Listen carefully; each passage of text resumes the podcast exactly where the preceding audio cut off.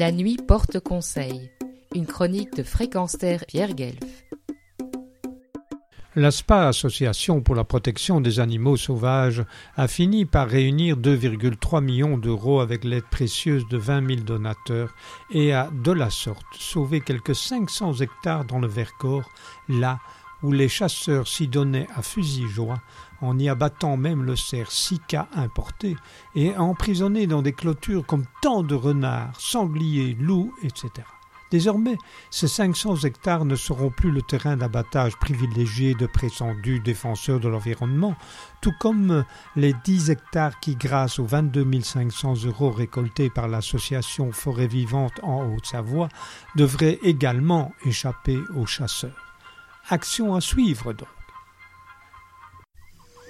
Pierre Guelf. Retrouvez et podcastez cette chronique sur notre site